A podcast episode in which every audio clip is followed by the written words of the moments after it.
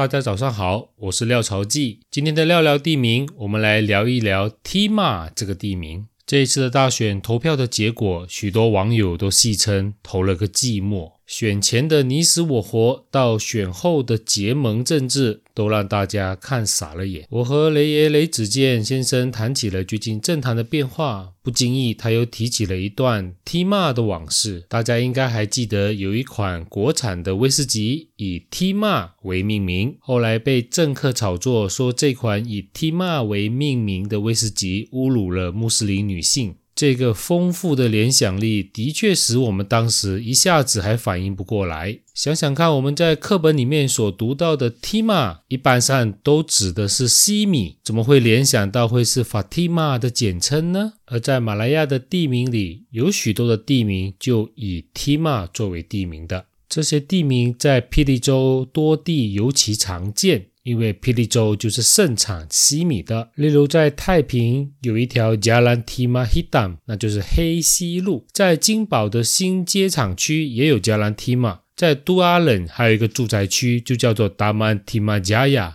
在安顺呢也有 Kampung Sungai Timah，这些带有锡矿的锡作为地名的名字到处都有哦。例如在雪兰莪一带的沙登，过去也是锡矿的场地。所以在沙登和乌拉杆之间，便有一个 Daman s r i Dima，中文地名就写作锡金花园。在雪州盛产锡矿的 Dengil 龙溪，也有一个地区叫做 Daman Tima。在雪州的 Ejo 附近，也有一座 Bukitima。说到这个 Bukit Tima，直接的翻译当然是锡矿山。而在新加坡也有一个地方叫 Bukit Tima，它翻译成五级芝麻。那新加坡的五级芝麻 Bukit Tima 是不是和锡矿也有关系呢？虽然五级芝麻原来也有锡矿，但是它的地名的由来却是另外一个传说。据说当地的地名原来叫做 Bukit Temak，一种乔木的名字，但是听在西方人的耳中，